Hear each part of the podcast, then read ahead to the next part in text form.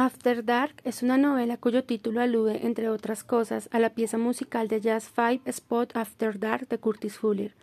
El libro comienza faltando cinco para las doce.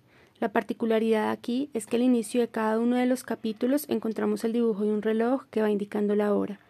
En la narración primero se nos presenta una descripción de la ciudad como si se tratara de una cámara cinematográfica indicando los planos y los acercamientos como si se estuviera dirigiendo una película escena tras escena. Inicia la trama con el encuentro entre una chica universitaria que se encuentra leyendo en un local llamado Denis. Ella usa gafas y tiene una personalidad más bien introvertida, pero es directa en sus respuestas, y esa noche ha decidido quedarse en ese lugar únicamente para leer un libro en calma.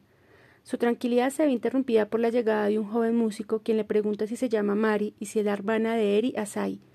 A través de este pequeño diálogo se da vía libre a un montón de acontecimientos nocturnos que poco a poco, el mejor estilo Murakami, va uniendo a los personajes. Mari y Eri son dos gotas de agua y aceite. La hermana mayor Eri goza de una belleza excepcional y desde joven ha obtenido trabajos como modelo, mientras que Mari, para suplir su deficiencia en temas estéticos, se ha refugiado en los libros. Entre ellas se ha construido un muro tejido por la diferencia de personalidades. Mientras una distingue fácilmente un Dolce Gabbana y un Prada, la otra, pese a ser japonesa, habla chino. Mientras Mari lee las hojas de este libro, a la misma hora, faltando cinco para las doce, su hermana se encuentra sumida en un sueño profundo. En su habitación solo se ve un televisor que se prende y parásitos tecnológicos, al mejor estilo poltergeist, vigilan el sueño de esta bella joven. Gracias al músico, Mari es contactada por Kaoru, la dependiente de un Love Hotel, faltando cinco minutos para las doce y media. Ella está buscando a alguien que le preste los servicios de traducción de chino a japonés en un hotel para parejas. En este hotel los clientes miran fotografías en el vestíbulo, escogen la habitación, pulsan un botón, recogen la llave y suben.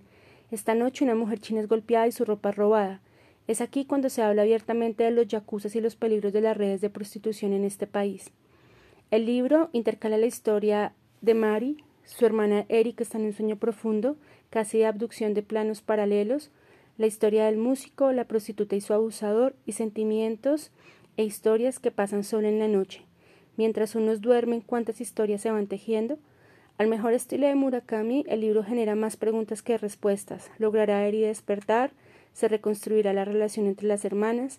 ¿Cuál es la sombra oculta que ronda las historias de noche? ¿Será justicia en el caso de la prostituta? Esas respuestas solo se sabrán en un nuevo amanecer y con la lectura de este libro de Murakami.